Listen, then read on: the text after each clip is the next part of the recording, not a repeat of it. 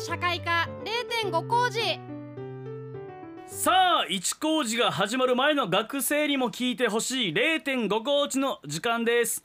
さあそれではあっちゃんさん。はい。改めまして本日のテーマよろしくお願いします、はい。今日はスポーツで世界平和のモットーを体現する地域スポーツクラブの作り方ということで、うん今日はですね、えーはい。日本で唯一 NPO 法人が運営する J リーグサッカークラブ、うんえー YSCC を紹介します。こちらのチームですねもちろん J リーグのクラブもありますが F リーグというフットサルのリーグですねに加入しているクラブも持っていて F リーグに今えー元日本代表元サッカー日本代表の松井大輔選手が加入したということでも非常に注目を集めているチームです。はい。うん。はい、でうん。SCC はねボールで笑顔ボールで世界平和そして地域はファミリーというのを合言葉にしてサッカークラブがもう地域に根ざしてできるさまざまな社会貢献活動をね、あのー展開しているサッカークラブなんです。はいうんうんこれねあの皆さんもねあの記憶に新しいと思いますが今年の2月にミャンマーではクーデターが起こりました。うんまあ、民主的に選ばれた政権からまあそれで軍政へと移り変わっていて、まあ、その中でも非常にあの市民に対して銃口が向けられるというようなことがあって、まあ、非常に不安定な情勢がこの間も伝えられてきました。はいで6月にですねあの反軍政を示した、まあ、帰国をね、まあ、それで拒否した、まあ、一人日本に残ったサッカーミャンマー代表ゴールキーパーピエリアン・アウン選手彼があの先日、まあ、所属すると加入するということを、まあ、発表されたチームでもあります。うん本日のゲストはその YSCC 理事長の吉野二郎さんをお呼びしています。はい。まあもうここからね、うん。うんうん。あっちゃん二郎さんと呼びする仲なので、今日は吉野さんではなく、まあ、やっぱり二郎さんあっちゃんというふうにはい。進めていきたいと思います。はい。このコーナー今日もねあのお友達を、はい。あちゃさん連れてきてくださったということで。えこちらリモートでねつながっていますね、えー日本で唯一の NPO 法人が運営するサッカークラブ YSCC の理事長吉野次郎さんです。おはようございますおはようございますよろしくお願いします。はい、よろしくお願いします。さあ、今あっちゃんさんから少し紹介があったんですが、改めて吉野さんから、まあどういうサッカーチームなのかということを教えていただけますか？はい、えっと、まあ、今年の9月1日で35周年を、設立35周年を迎えた、えー横浜の中区を、はいえーホームタウンとする、ほうほうえーまあ、地域のスポーツクラブですよね、町クラブです。うんまあ、それが、まあ、あのー歴史を重ねていく中で、8年前に J リーグに参加し、はい。えー F リーグにも参加するようになったと。へえ。うんううんんなんでしょう、スポーツ、まあ、サッカーはとりわけあの得意スポーツではあるんですけど、はい。まあ、そのスポーツの力を使って、えーまあ、子どもたちや、えー高齢者の方々、またその子育てをしながらもスポーツを楽しみたいといううお父さん、お母さんのために、うん。いくつかのプログラムは用意しているという、本当に純粋な、まあ、マッチクラブでございます。そこから J リーグにまで参加するってすごいですね。うんそうですね、まああのサッカーは、まあ、我々自身がやってきたスポーツでもあり、えー昔から親しんでるう競技であって、まあ、はい。それの強さを追求していったことと、あとはまあそのサッカーってあの FIFA という国際的なあの連盟があるんですけど、はい。そこにはあの211の国や地域が参加してるんですねあ。そんなに？はい、で国連は196の国や地域なので、はい。そのフットボールのつながる世界観というかう、んそういったものはあのすごくあの大事にしたいなって思ってる、いや、つながる力っていう意味で大事にしたいなと思って、ははい。い、やってきてますね。うん。はい。こう世界規模そして地域の規模でなんか考えていらっしゃるんだなとうん。お話聞いて感じますけれども、はい。またこう35周年迎えるということで NPO 法人が運営するサッカークラブ、まあ、国内で唯一ということですからそのはい。あっちゃんさんその活動もね35年続けてらっしゃるということ自体がまた素晴らしいですよね。いや面白いですよね、うん。で今おっしゃったように YSCC って横浜スポーツカルチャークラブなんですよね。ああのずっとおっしゃってるように街クラブなんだ。地域の地域のクラブなんだっていうことが、サッカーだけじゃないスポーツとカルチャー文化の話をしているクラブなんだっていうのが素晴らしい活動だなと常々思っています。はい。うん。ありがとうございます。仲いいな、ね、仲いい仲の良さがね。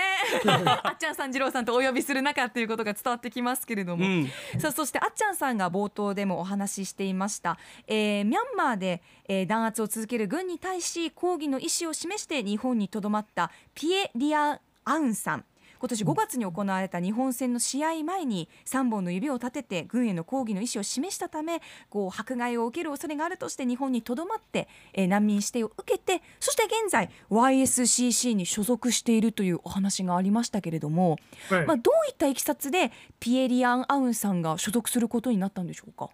まあ、まずはその6月17日の朝のニュース見たときに、はい、インスタでそのこの選手と絶対縁があるなって感じ。そしたらそのへ1ー時間後に、うんあのーこの YCC をの設立者の一人の、えーまあ、唐井さんという先輩から電話がかかってきて、はい、まあ、ニュース見てどう感じたって聞かれたのでう、んうん、いやあの、ボール蹴る場ぐらいは僕ら提供できると思いますって言ったら、支援者をつなぎでいいかって言われたので、でそのさらに3時間後にその支援者の方から、えー電話がかかってきて、はい、僕らの姿勢を説明したっていうところがきっかけでした。これ縁を感じたっていうのは、うんうん。どういうこと、直感的な意味合いですか？いや、もう直感です。あのニュース見て、うん。あのまずたおそ振り返れば、うん、フットボールプレイヤーだからっていうのはまずあったと思うんですよ。はい、はいはい。要はサッカー仲間だっていううん。意思。へえ、うん。でそういう子が、あのまあ、自らの行動なとはいえ、プレーする場がない。で僕らはその、説明いただいたように、ボールで笑顔って、うんうん、こうスポーツってその感情を表に出せる、はい、もう喜怒哀楽出せるうんうん。ものだと思ってるし、それはあの人間としてナチュラルだと思ってる。うん。と思っているので、うん。そういうこうなんだ困ってるう子に手を差し伸べる的なあの感覚ですよね、まず。でそれで、まあ、なんだろう、こう世界平和っていうのはすごく大事なことだと思ってるんですけど、うん。まあ、まずはその青年にうん。笑顔を取り戻してほしいっていうのは、まあ、直感の範囲の中にあったっていう感じですかね。ああそうなんですね。うん。でもすぐにつながるっていう速さ、そうスピード感もすごいですね。こんなに速いスピードで、そううん。うん。はい。まさかその日のうちにポンポンと物事が動いたり、うん、実はあるメディアには私のコメントがすぐもう出たっていうところもあって、うん。ははい。はいまあ、それはスピード感はすごく高かった。うんうんうん、そうなんですね。うん。でそしてあの現在も所属されていて、まあ元気にね活躍されているというふうにお話伺ってますけれども、はい。まあ今どういった形でピエリアン・アウンさんはま日本の中で生活、そしてサッカー選手として活躍されているんでしょうか？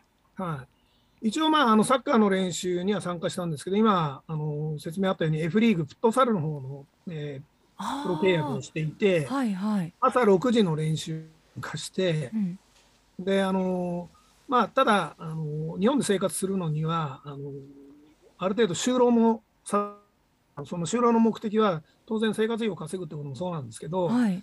年収が戻った、彼が本国に戻った時うんに、活かせるような職業に就かせてあげたいっていうのもあって、うん、はいはい。これも支援機構が出てくれ出てきてくれて、うんうん。今あの平日週4から5は練習後には働きに出てます。就労してます。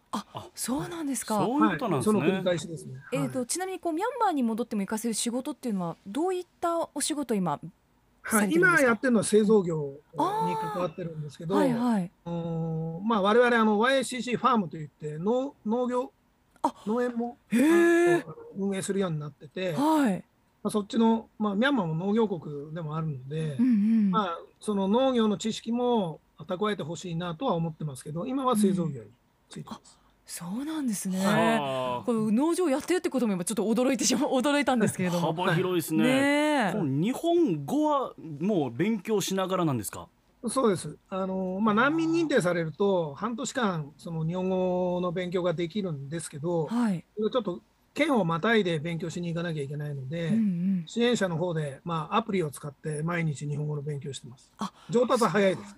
うへあじゃあピエ・リアン・アウンさんの周りには本当サッカーの面でもそして就労の面でもサポーターがたくさんいるんですね。そうですね、うんまあ、あの本当に支援者の方々と連携しながら、うん我々もやらせていただいてます。ああそれを聞いてとてもねうん嬉しい気持ちにもなりました。うんはいあちゃさん何か質問ありますか？あのやはりですねこういったあの非常に重要な話でうんあの加入記者会見の際にあのかなり厳戒態勢を敷いていたにもかかわらず一部報道が先にリークされてしまった時に二郎さんがかなり厳しい言及をしてもうこんな晴れの舞台だけど曇天だっておっしゃったんですよね。うんこういった外交問題にも関わるだろうしもちろん攻撃的な反応を示す方もいらっしゃった中でのこういった会見の場であって、まあ、一人の、ね、に命の問題でもあるからうん。こういったことを、まあ、厳しく言明するとも分かるんですけどこれってクラブがこれからもピエーリアン・アウン選手のこうい活躍の場を守り抜こうっていう強い意志を感じたんですよね、うんあの時。で、うん。こういったそこがもうファミリーですよね。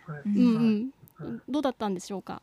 やっぱりね、あの今、あっちゃん言ってくれたように、いやあの人命に関わることだし、うん。その組織運営にも関わることなんで、うんうん。まあ、賑やかしの材料にされて、すごく憤慨うん。目の日だったのに、うんはい。あのまさに曇天、心は曇天だって言ってしまったんですけど、うん。まあ、ただやっぱりそれをきっかけに、まあ、我々のスタッフもそうなんです。うん。にあるのかとか、うん。彼がどういう精神性でいるのかっていうのを、やっぱり理解を深めるきっかけ。はい。うんではやっぱり厳しめに言った方がいいなって思ってて、うんでああいう会見になっちゃったんですけどね。うん。あうーんうん。かなり各種のインタビューでもこれまでも選手たちの赤裸々な言葉が結構綴られているのが印象的で、ピエリアン選手に出会う前と後では全く違う問題として感じられたなどということもね言葉として出てきているのでやっぱこういうチーム運営をしてきた吉野次郎さんのクラブ運営ってす素晴らしいものがあるなっていうのはあの言葉であうん。のすごい感じました。いや、ありがとうございます。うん。なんかうんそんなに褒められても何も出せない。いやうでもん。でもやっぱりこう例えばこう妊婦さんがあの電車に乗ってる時に目の前立ったら席譲るよねとか、目の前で高齢者の方がうん手を出してこう起こしてあげるとかっていうこと、うん。まあ、そういうことの延長だと思っているので、はい。スポーツにはそういう力があると思ってますので、うん。はい、これからもそういう精神性でやりたいと思います。うーん。その気持ちがピエリア・アウンさんもうんこの吉野さんの熱い思いっていうのはつながって、うん。今のこう生活というかあの活躍にねつながっていらっしゃるんだなとお話を聞いて感じました。はい。これからも応援したいという方がたくさんいらっしゃると思うのでまずはこうホームページなどを見てみるといいんですかね？そうですね、うん。あの選手支援選チーム強化でクラウドファンディングも今やってますので、はいぜひそうしたあのご支援などいただけたら、えー彼らの生活もはい安定してくると思いますし、はいさらに強くなるかなと思います。はい、よろしくおわかり願いします。ありがとうございました。この時間はサッカークラブ YSCC 理事長吉野次郎さんにお話を伺いました。ありがとうございました。どうもありがとうございました。アップのポッドキャスト最後までお聞きいただきありがとうございました。生放送は平日朝7時から FM 921 AM 738 RBC アイラジオ。県外からはラジコでお楽しみください